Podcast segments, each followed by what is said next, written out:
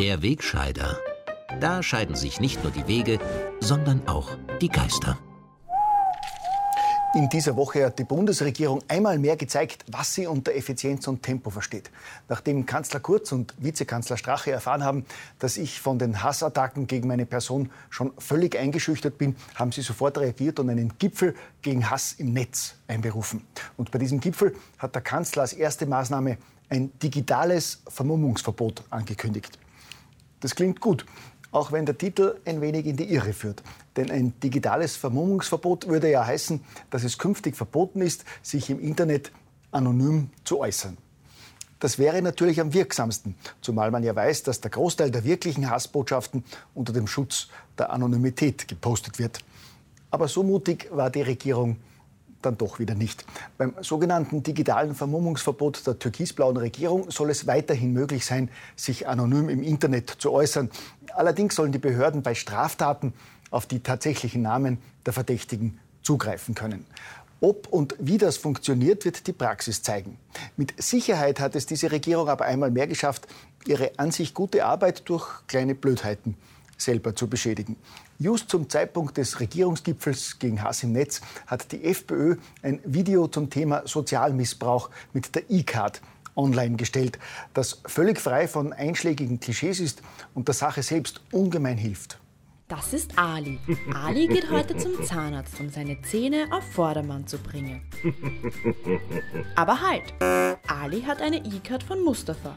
Denn Ali ist, im Gegensatz zu seinem Cousin, gar nicht versichert. Die Praxis akzeptiert die E-Card nicht. Denn dank der FPÖ muss künftig auf jede E-Card ein Foto. Ja, leider hat die FPÖ dieses gelungene Video gleich wieder vom Netz genommen. Und beide Regierungsparteien haben sich davon distanziert. Wenngleich auch die Erklärung der FPÖ, das Video sei nur durch ein Kommunikationsproblem online gegangen, vielleicht wieder ein bisschen unglücklich war. Zumal der kleine Ali mit Fes und Schnurrbart auch schon Protagonist in einem anderen FPÖ-Video war, das seit Jahren online ist. Pech gehabt, Ali. Ich finde ja überhaupt, wichtiger als ein Gipfel gegen Hass im Netz wäre eigentlich ein von der Regierung geförderter Wettbewerb über die intelligentesten und professionellsten Videos von Parteien, Kammern und anderen öffentlichen Institutionen. Schon in der Kategorie, was bisher geschah, dürfte es zu einem Kopf-an-Kopf-Rennen zwischen diesem aktuellen Ali-Video, dem gelungenen SPÖ-Spot über einen roten Pizzaboten, dem niveauvollen Clip der Arbeiterkammer Oberösterreich über Unternehmer als skrupellose Ausbeuter und das erfolgreiche Video der Wirtschaftskammer über den Zwölf-Stunden-Tag. Eigentlich unverständlich, warum es derart kreatives Potenzial noch nicht zum globalen Durchbruch im Netz geschafft hat. Apropos Lieblingsvideos. Mein Video der Woche ist ja das neueste mit Jean-Claude Juncker, in dem sich der Kommissionspräsident beim Wirtschaftsgipfel der Süddeutschen Zeitung dem linken Publikum anbietet und versucht, die Gegner des UNO-Migrationspakts als Deppen hinzustellen, die das Papier gar nicht wirklich kennen. Ein, zwei, drei Länder steigen aus dem UNO-Migrationspakt aus. Hätten Sie ihn gelesen, wären sie verblieben. Ich liebe diese Brüsseler Arroganz, die sich hier so wunderbar mit der Abgehobenheit der linken Gutmenschen trifft. Denn selbstverständlich sind alle Gegner der UNO-Mogelpackung nicht nur unmoralische, herzlose Rechtspopulisten und Nazis, sondern selbstredend auch zu dumm, das verklausulierte Migrationsmachwerk zu lesen. Oder jedenfalls richtig zu lesen. Denn richtig lesen heißt natürlich auch zuzustimmen. Was die Linken zunehmend nervös macht, ist weniger die Tatsache, dass der überwiegende Teil der Bevölkerung hinter der Ablehnung des Pakts durch die Bundesregierung steht. Das ist insbesondere auch den feinen Herrschaften der linken Journalistenblase herzlich egal. Was linke Aktivisten, Politiker und Journalisten zunehmend nervös macht, ist die Tatsache, dass nicht ein, zwei Länder ausgestiegen sind, wie das der lustige Jean-Claude klein zu reden versucht, sondern dass dem österreichischen Beispiel immer mehr Staaten folgen und das verstohlen aufgestellte Kartenhaus letztlich in sich zusammenbrechen könnte.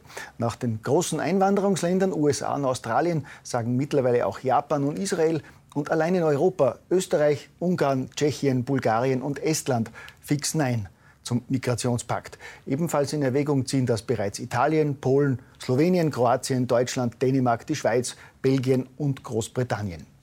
Und um noch einmal auf Jean-Claude Juncker zurückzukommen, ich halte es durchaus auch für eine gute Idee, diesen UNO-Migrationspakt tatsächlich durchzulesen. Denn wenn man das tut, erfährt man etwa, dass die Unterzeichner des Pakts allen Ernstes beabsichtigen, Medien zu fördern, die in ihrem Sinne positiv über Migration berichten. Und dass für Medien, die das nicht tun, die öffentliche Finanzierung und materielle Unterstützung eingestellt wird. Das, meine Damen und Herren, steht tatsächlich auch in diesem Migrationspakt. Und das ist mit anderen Worten eine besonders perfide Art von Zensur und eine echte Beschneidung von Pressefreiheit.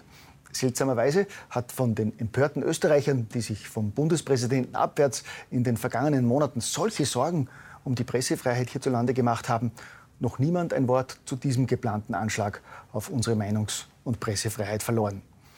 Aber vielleicht haben Sie es nicht gelesen, gell?